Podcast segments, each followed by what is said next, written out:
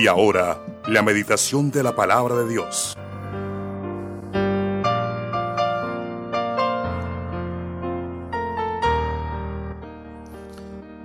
Bueno, ese tema de la voluntad de Dios es un tema que los cristianos lo trillamos mucho. Hablamos mucho y, hasta cuando estamos evangelizando usamos ese término. Ves que usted no está haciendo la voluntad de Dios. Usted es toda la cosa, está para aquí. Y, siempre hay dudas, ¿no? ¿Cómo, ¿Cómo es la voluntad de Dios? ¿Cómo se conoce? ¿Qué quiere Dios de mí? Y, nosotros leemos la palabra y escuchamos la palabra, ya, y cuando cometemos errores, cometemos pecados, eh, a, pesar de que nuestra naturaleza tiene algunas tendencias, porque nuestra naturaleza pecaminosa siempre tendrá tendencias, y a pesar de que tengamos algunas tendencias, eso no nos exonera de la responsabilidad que tenemos con la palabra. Puede ser que muchos digamos en esta mañana es que Dios no ha hecho nada. Yo he orado, he ayunado, he hecho esto, he hecho lo otro y Dios no ha hecho nada. Bueno, eso no quiere decir que Dios no esté haciendo nada. Claro que Dios está haciendo algo.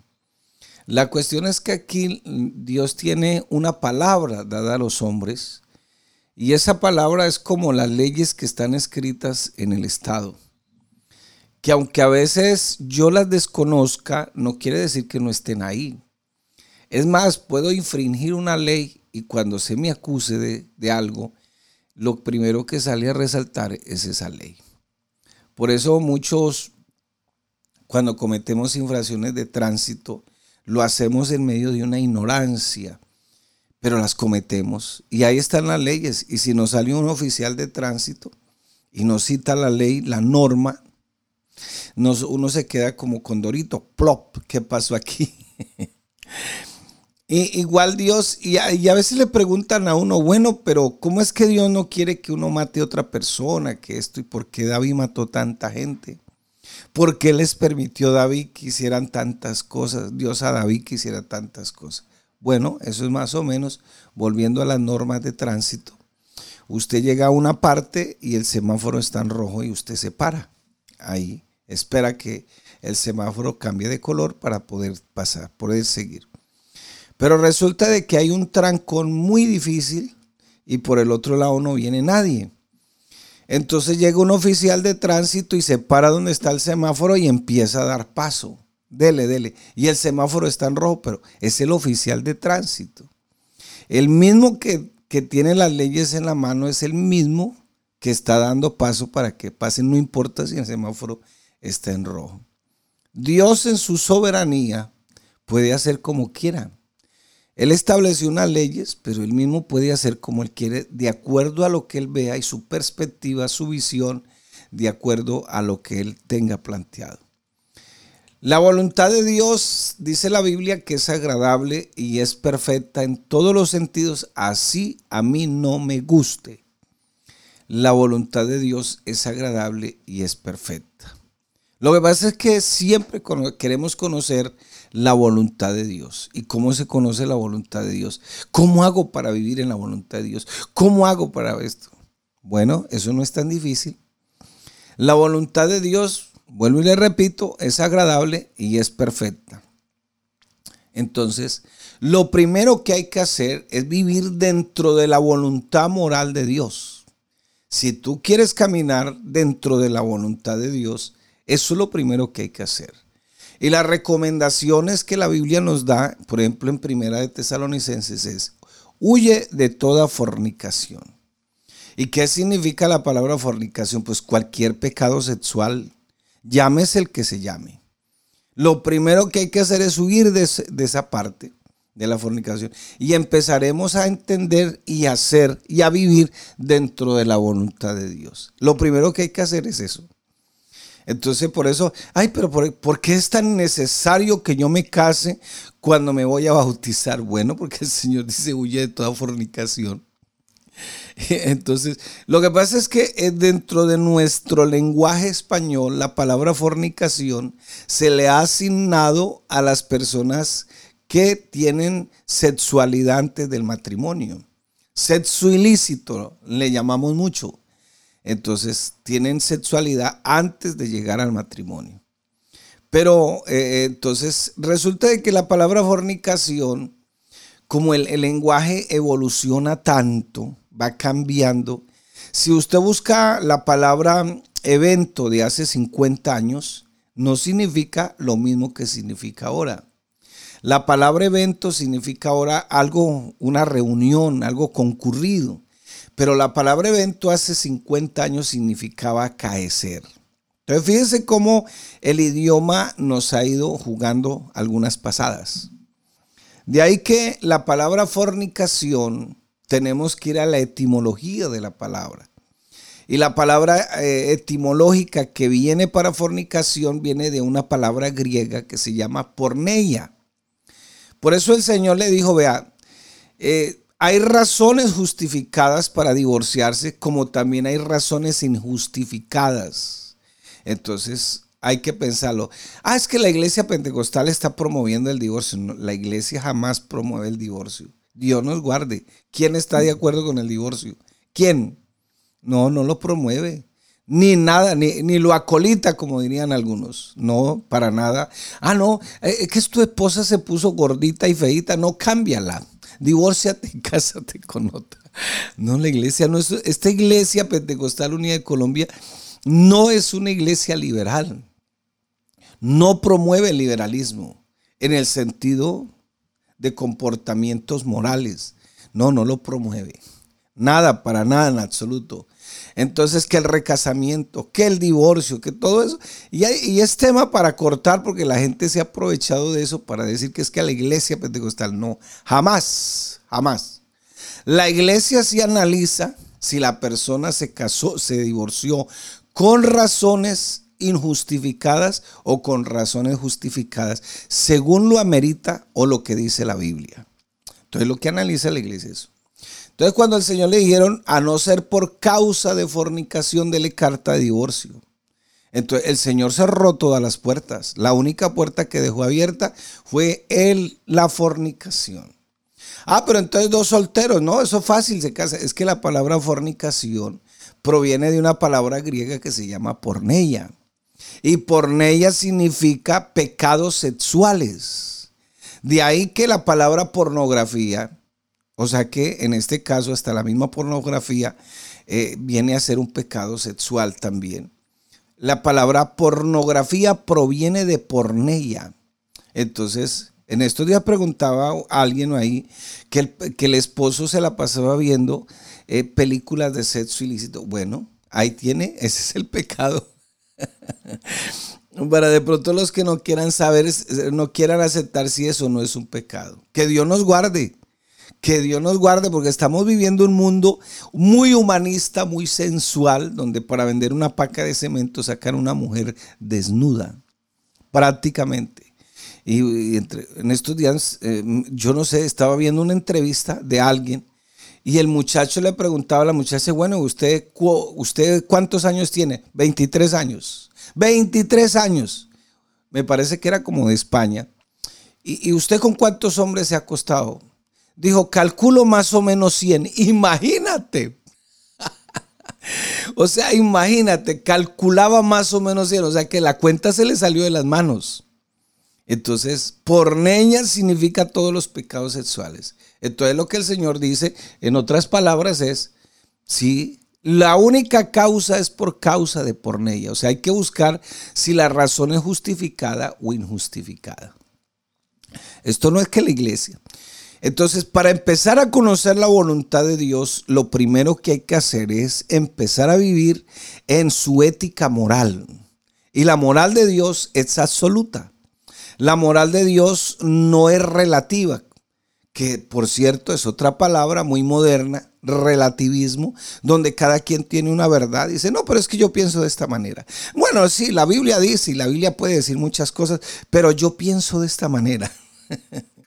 Que Dios nos guarde. Aquí nadie se escapa, mi hermano querido. El hecho de que yo sea pastor aquí, yo, yo no soy inmune al pecado. No es que yo todavía cargo a ese viejo hombre ahí. A veces le echo la culpa a los demás. No, pero es que el, fulano, no, no, no. Es que ni el diablo tiene la culpa a veces. Sí, eh, sabemos que el diablo está vivo todavía y sabemos que le, le, trata de hacer la zancadilla a los cristianos, pero es que ni el diablo tiene la culpa. La culpa la tiene ese viejo hombre que está viciado y que quiere llevarme según mis deseos a cumplir mis deseos pecaminosos. Y entonces que Dios nos ayude para mantener a ese viejo hombre ahí bajo control a través de, de, la llenura del Espíritu Santo, porque en el contexto de Efesios 5 está la llenura del Espíritu Santo. ¿Y cómo es la llenura? ¿Cómo es eso? ¿Cómo funciona, pastor, la llenura del Espíritu Santo? Bueno, la llenura del Espíritu Santo funciona alimentándonos de la palabra, usando las herramientas de gracia para mantener ese potecito lleno ahí, lleno del poder del Espíritu Santo. La palabra es del Espíritu, la obra es del Espíritu, lo que se predica en la iglesia es del Espíritu, lo que hacemos es por el Espíritu. Entonces, esa es la llenura, muy diferente a lo que es el fruto del Espíritu Santo. Si hay llenura del Espíritu Santo, pues, pues hay fruto del Espíritu Santo. Así funciona esto. Entonces, la voluntad de Dios es agradable y perfecta. Y si estoy dentro de la voluntad de Dios, lo primero que tengo que hacer, pues sin duda, es empezar a vivir bajo la voluntad moral de Dios. Y esa es la voluntad moral de Dios. Que huyas de toda fornicación. Que Dios nos guarde. Hermano, eh, aunque usted me ve aquí como pastor y predico, y, algunos me, hasta me echan flores, me dice, usted predica bonito. Yo soy un hombre todavía con tentaciones, con deseos, con luchas créamelo, y salgo a la calle y llego con más problemas todavía porque salgo a exponerme, salgo, no es que quiera, tenga que vivir encerrado, no, sino que por eso es que yo tengo que asistir al culto, tengo que buscar al Señor para contrarrestar todo ese pensamiento mundano que quiere afectar mi comunión con Dios y que me vive diciendo constantemente que reniegue de Dios, que me independice de Dios, que no haga la voluntad de Dios. Por eso voy al culto. Y lo hago por fe, porque el mismo Señor dice en su palabra, en Gálatas capítulo 2, versículo 20, juntamente estoy crucificado con Cristo Jesús. Ya no vivo yo, mas Cristo vive en mí. Y lo que ahora vivo en esta carne, o sea, en esta humanidad, lo hago. Lo hago por fe en el Hijo de Dios, quien me amó y se entregó a sí mismo por mí. Entonces voy a culto por fe, ofrendo por fe, como por fe, me visto por fe. Todo lo hago en, ese, en esa creencia, en esa fe que tengo en mi amado Señor Jesucristo. Entonces, mi hermano querido, hacer la voluntad de Dios es agradable y perfecta, así nosotros no la entendamos.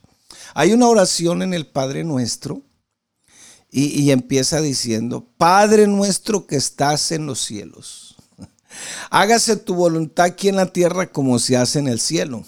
Bueno, habría que preguntarnos cómo es que se hace la voluntad de Dios en el cielo. ¿Quiénes están en el cielo? Pues los ángeles. ¿Cómo hacen los ángeles la voluntad de Dios? ¿Será que cuando el Señor les da una orden, ellos dicen así como cuando salíamos eh, el programa del chavo, sí lo hago, no lo hago. O empezaba, empezaba a evadirlo, a evadir la voluntad perfecta de Dios. No. Ellos no evaden nada, ellos se ejecutan inmediatamente sin mediar, sin preguntar si me gusta, no me gusta, lo hacen. Y lo mismo nos debe pasar a nosotros, porque estamos orando, Señor, que se haga su voluntad aquí en la tierra como se hace en el cielo. Pero a veces ni los cristianos que vivimos en el Espíritu nos cuesta a veces hacer la voluntad de Dios. Y hacer la voluntad de Dios no es meterme uno en una caja y andar como un robot, porque a Dios le hubiera quedado fácil hacer robots de, de, de hojalate y de papel que gritaran aleluya, como dice la canción de Oscar Medina, y dijeran amén. Pero no, el Señor, el Señor creó personas con una conciencia, un pensamiento libre y les dio un libre albedrío. Usted escoge lo que quiere para usted. Si que escoge mal, creyendo que es bueno, es su decisión. Dios se la respeta. Pero el que se mete aquí en este cuento, el que acepta al Señor como su único y suficiente Salvador, el que viene a Él, le estoy entregando mi voluntad para que Él empiece a guiar mi vida. Por eso el salmista David dice, Señor, en tu mano están mis tiempos. Y cuando tú lees allá en Eclesiastés que todo tiene su tiempo, no es para referirse, no, es que al mediodía es tiempo de comer, a esto es tiempo, todo tiene... No, a eso no se refiere. se refiere es que al Señor es el que maneja en su soberanía todo el tiempo. Él sabe el invierno, Él sabe el verano, Él sabe lo que me toca. Y todo está planificado por Dios para que yo viva dentro de sus propósitos de Dios. Y ojalá que esto no suene a una eh, digamos, a una soberanía absoluta, porque claro, nos podemos ir a los extremos. No, entonces Dios planifica el mal, no, Dios no planifica el mal. Entonces Dios planificó que me fuera tampoco, porque Dios también le, le da la libertad al hombre de tomar la decisión, convéngale o no le convenga. Él decide si no fuéramos títeres de Dios. No, somos seres creados por Dios con una conciencia su semejanza, con una inteligencia, con una razón espiritual, con una razón física, material, para estar en este mundo bajo unos propósitos divinos. ¿Cuál es nuestra obligación? ¿Cuál es la obligación de nosotros? Conocer la bendita voluntad de Dios y vivir dentro de su voluntad. Dios es Dios y siempre cumple su voluntad soberana. Dios quiere el bien para mí, para sus hijos. Y Él exige siempre que sus hijos cumplamos esa voluntad fielmente y sobre todo la voluntad moral de Dios. Porque también hay una voluntad que Dios nos revela. ¿Se imaginan ustedes que Dios revelara esa voluntad inmediatamente? Esto sería un caos. Sería un caos terrible. No, hay una voluntad que Dios tiene oculta. Cuando yo empiezo a vivir en la voluntad moral de Dios, Dios poco a poco me va revelando la otra voluntad que está oculta. Una voluntad específica para mi vida. Pero claro, nosotros empezamos a conocer esa voluntad específica que está allá en Romanos capítulo 12, versículo 1 y 2, donde dice nuestro culto racional. Entonces la voluntad de Dios es que con ese talento, ese don, que, ese don que Dios te dio cuando viniste, cuando naciste, esa voluntad, ese, ese talento, es sin duda para que yo pueda, yo pueda agradar al Señor. Entonces, mi hermano querido, estamos dentro de la voluntad de Dios. Dios siempre es fiel, quiere lo mejor para mí, debo saber eso de antemano y quiere que nosotros, y nos exige que vivamos y cumplamos la voluntad que Él tiene, que Él planificó y lo hizo sabiamente, porque el Dios que tenemos es sabio, sabio en todo el sentido de la palabra. Todos, todos, todos sin duda deseamos conocer cuál es la voluntad de Dios en nuestras vidas. Muchos desean a veces una revelación especial, pero Dios, Dios no nos dejó a tientas. No nos dejó como el ciego con un bordón buscando por allá ver que si eso no es la voluntad de Dios. No, Dios nos dio una palabra. Esa palabra esa palabra es la palabra escrita. Ahí está la voluntad revelada de Dios. Así que tú ya no, tú y yo no andamos con un bordoncito buscando a ver cómo es esto. No, lo que pasa es que nos toca estudiar la voluntad de Dios que está expresada ahí en palabras, en ejemplos, en hechos. Ahí Dios dejó todo lo que yo necesito saber.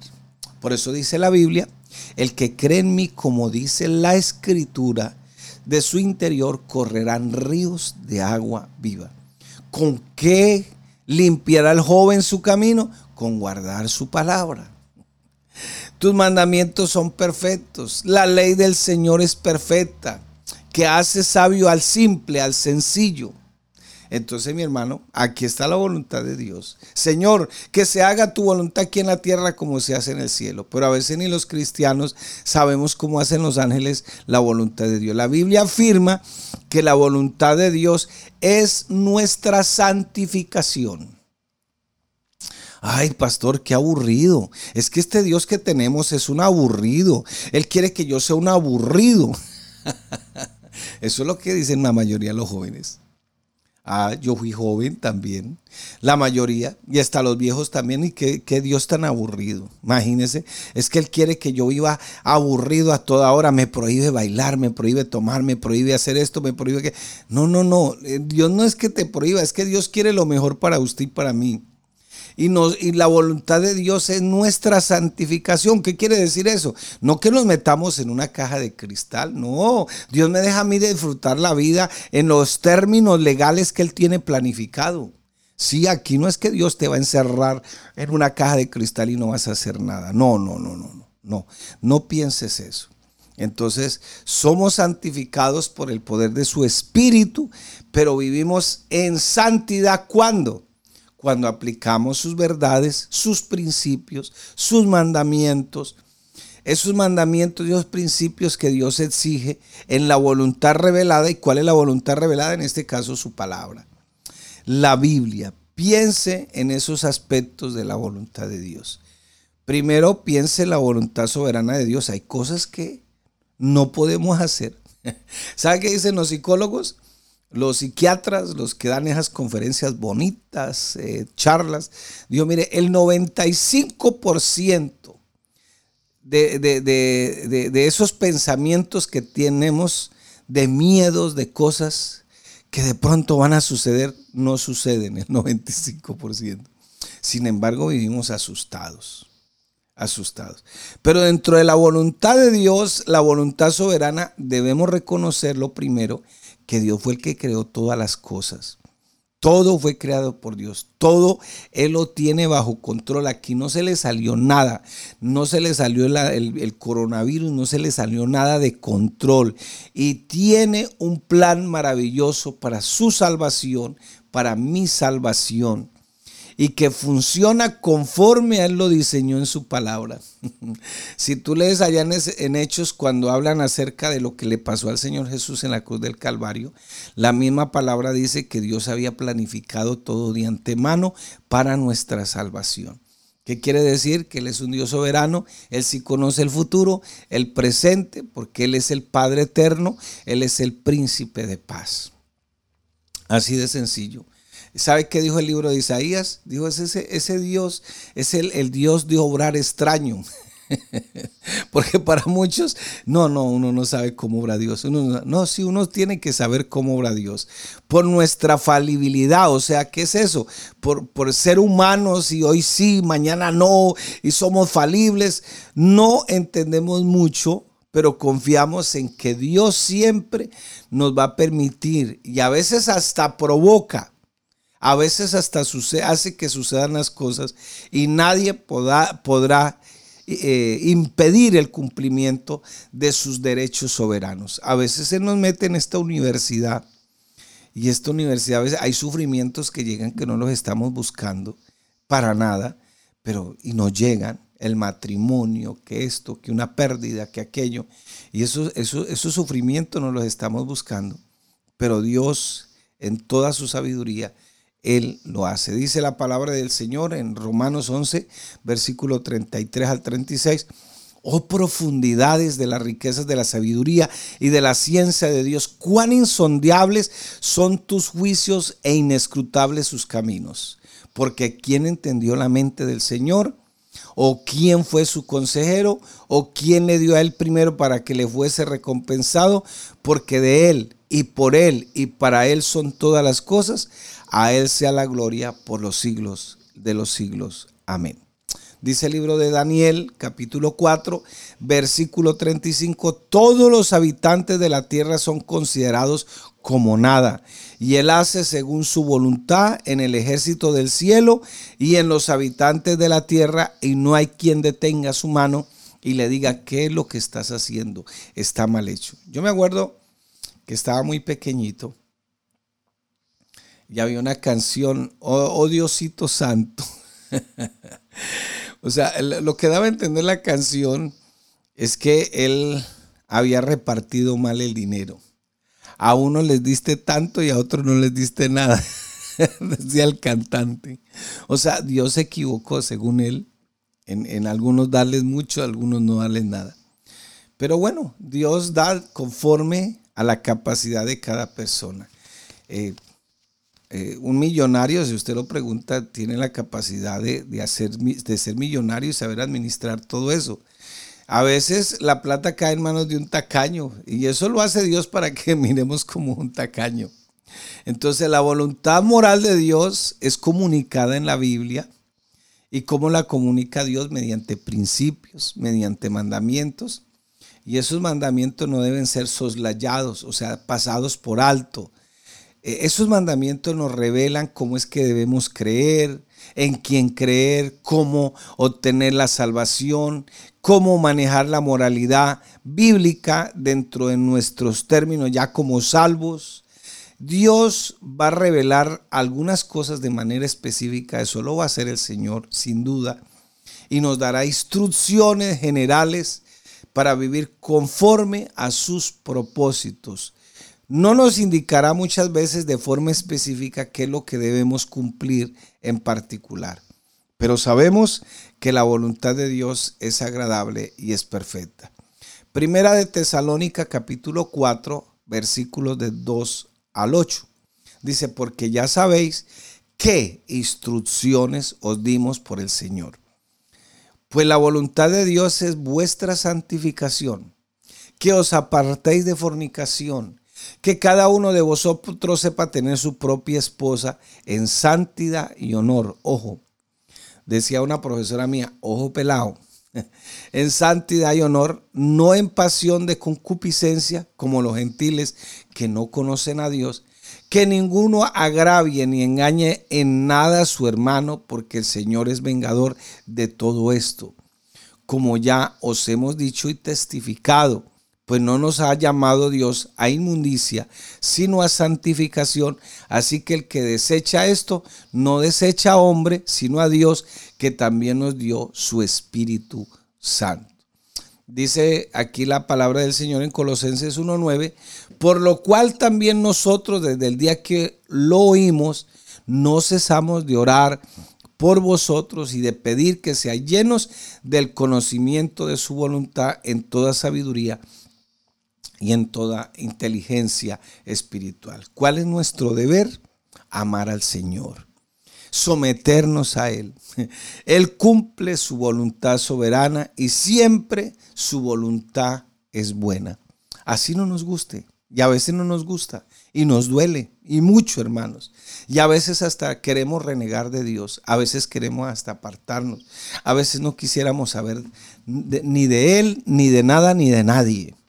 A veces quisiéramos rebeldizarnos, no leer más la Biblia, no volver más a culto, echar todo por la borda. Yo no sé si a usted le pasa, bueno, a mí me pasa a veces. A veces queremos tirar todo por la ventana. Pero qué bueno poder entender esta mañana que podemos amar a Dios y amar su voluntad. Así no nos guste, así no nos agrade. ¿Y nuestro deber cuál es? Pues conocer esa voluntad de Dios y sobre todo esa voluntad moral de Dios. ¿Dónde ha sido revelada? Pues en su palabra. La palabra inerrante que no tiene equivocaciones. Así muchos la quieren saber ver de otra manera. Y debemos someter toda nuestra vida a las determinaciones y a la voluntad de Dios cada instante, cada momento, cada día, todos los días. Por eso, hermano querido, yo lo animo en esta mañana a que usted viva bajo los parámetros del Señor, que sea Dios obrando en su corazón, que sea Dios obrando en su vida, que sea Dios dándole, dándole e, ese, ese poder de su espíritu en su vida para que podamos aceptar, amar al Señor y vivir, vivir bajo la voluntad que Él tiene para cada uno de nosotros es sentirte en el alma. Qué lindo es tenerte en mi casa. Cantarte mis alabanzas. Aleluya, con cantos que salen de mi alma dígalo conmigo. Qué lindo